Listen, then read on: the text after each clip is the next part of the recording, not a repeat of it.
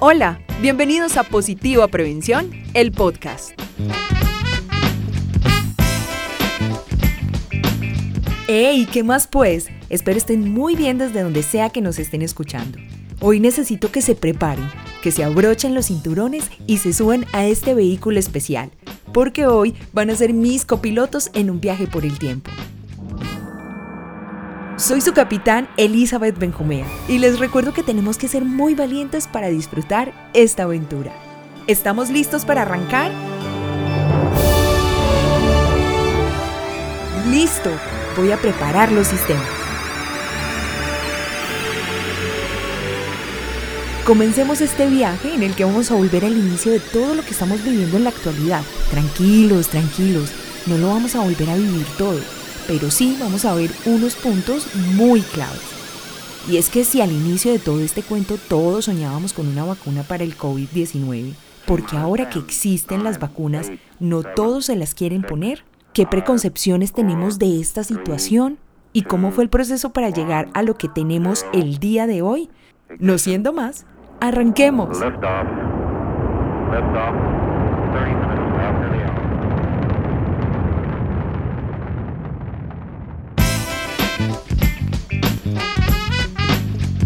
Bueno, bueno, para este viaje no estamos solos, mis queridos tripulantes. Tenemos a la experta, a la otra copiloto de esta ocasión. Ella es Heidi Lizarazo.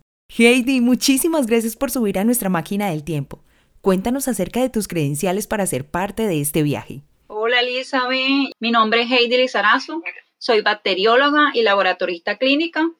Me encuentro en la ciudad de Valledupar, del departamento del Cesar, y actualmente laboro en un instituto prestador de servicio llamado CRH en Seguridad y Salud en el Trabajo. Maravilloso, Heidi. ¿Podrías hacernos una breve sinopsis de cómo apareció el COVID-19 en la historia, cómo llegó? Claro que sí, Elizabeth. Recordemos cómo inició el COVID-19 en una línea del tiempo. Todo empezó hasta el momento con la información que en el mercado de animales de Wuhan, China, el probable origen del virus.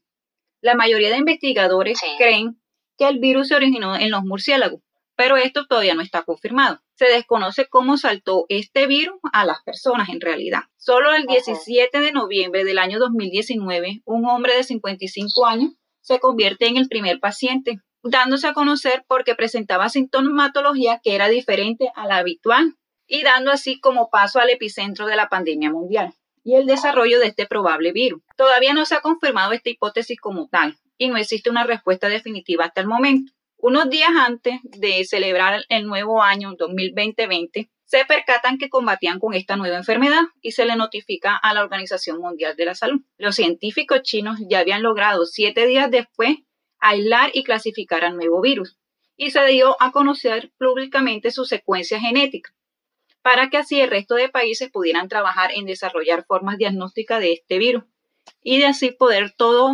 luchar con este nuevo virus. Después, en la Organización Mundial de la Salud, el 30 de enero, declara la emergencia sanitaria internacional.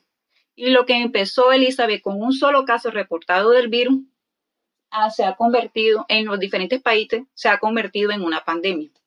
Esto es debido a su alto nivel de transmisión, que es provocado por el contacto directo de las gotitas de saliva que expulsan los infectados a personas sanas. Y esta puede entrar por nariz, boca o ojo. Este virus puede ser asintomático o después de cinco días del contacto empieza a presentar la sintomatología. En la sintomatología común del COVID-19, que todos ya sabemos es fiebre, tos, cansancio o pérdida del olfato y del gusto. Hay otra sintomatología que es menos habitual, que puede ser dolor de cabeza, dolor de garganta o diarrea. Y sintomatología grave como dificultad para respirar, dolor en el pecho, descompensación general, inclusive la pérdida de movilidad y el habla. Colombia, ya el 6 de marzo del año 2020, el Ministerio de Salud y Protección Social confirma el primer caso de COVID-19 en nuestro territorio, Elizabeth.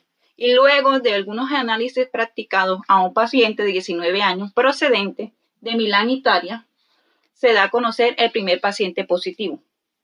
El 23 de marzo de este mismo año ya había llegado el virus a todos los países de Latinoamérica. ¿Cuáles fueron las primeras vacunas para el COVID-19 disponibles y hace cuánto las lanzaron? El Instituto Nacional de Vigilancia de Medicamentos, INVIMA, el 12 de marzo del año 2020, declaró la emergencia sanitaria en todo nuestro territorio nacional por causa del COVID-19.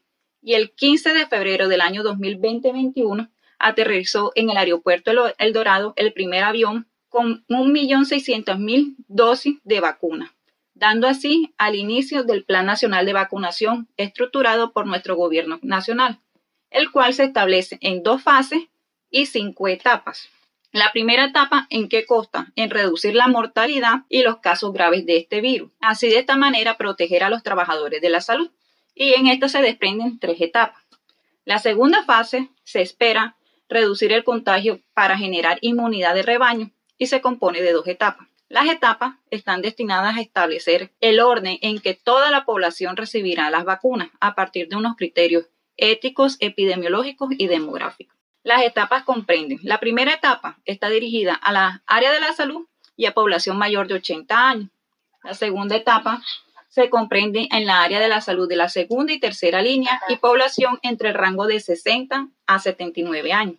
La tercera etapa está dirigida a personas entre los 16 y 59 años que estén en un rango de mortalidad. Y la cuarta etapa está dirigida a cuidadores institucionales y población en situación de riesgo.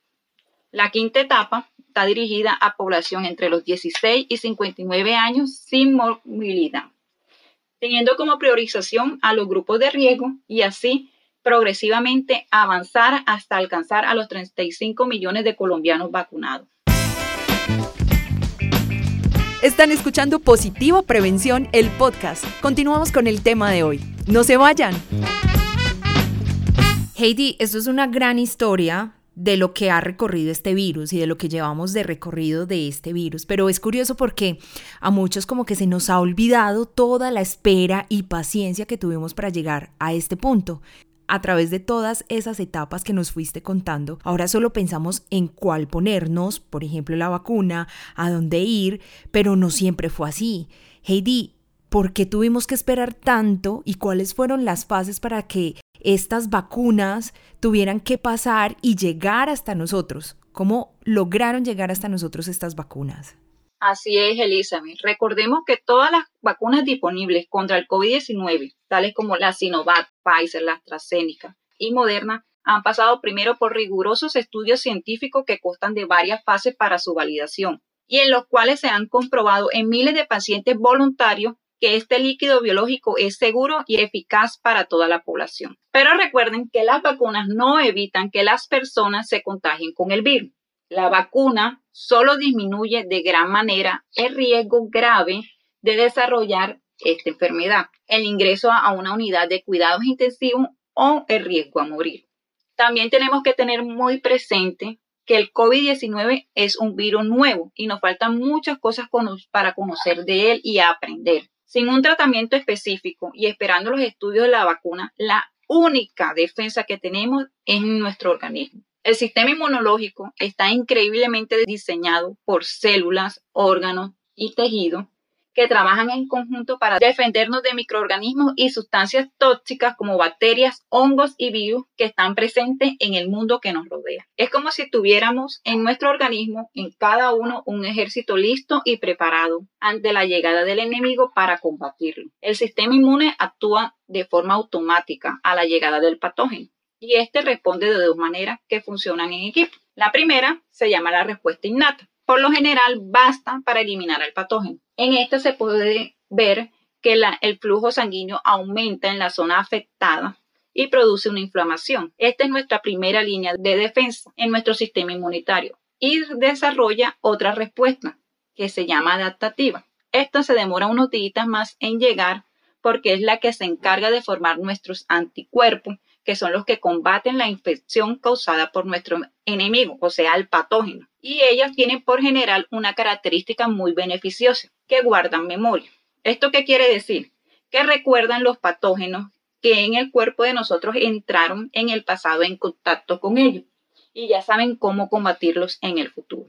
Para el desarrollo de la vacuna se tienen que cumplir unos criterios de aprobación que comprenden varias fases. La primera es una fase preanalítica. En esta se encarga de identificar y caracterizar al antígeno más inmunogénico Se formula la vacuna y se testea en modelo animal para analizar los resultados experimentales sobre la eficacia y tolerancia del sistema inmunitario. Si esta fase cumple con todos los requisitos, el prototipo se probará en persona y se procede a hacer un ensayo clínico con el prototipo de vacuna ya aprobado, pero en persona y se divide en cuatro fases. La primera fase se testea la vacuna en un grupo de 100 adultos sanos para establecer la dosis de administración y con el objetivo de evaluar la seguridad y la inmunogenicidad de la vacuna.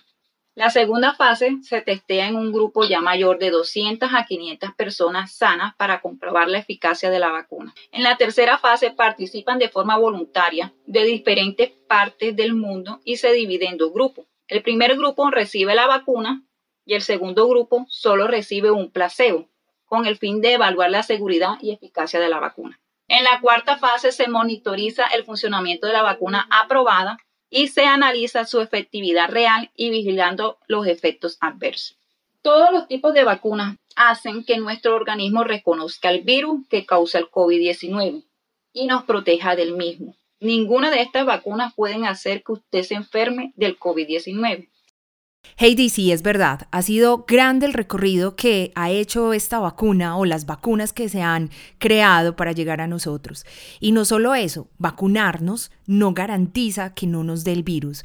Y por eso, como capitán de esta nave, yo voy a ser la primera en identificarme y decir cuál es mi vacuna. La que yo me apliqué fue la Janssen y me la apliqué hace ya siete meses y cumplí todo mi ciclo de vacunación.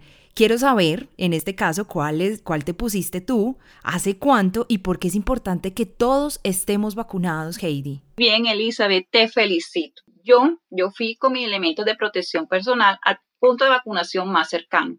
Llené toda la documentación exigida por la Secretaría de Salud Departamental y me aplicaron también la misma que la tuya, la Janssen, que es de una única dosis. No presenté ninguna sintomatología post vacuna. A los seis meses volví por mi vacuna de refuerzo me apliqué la Pfizer y no presenté sintomatología post vacuna.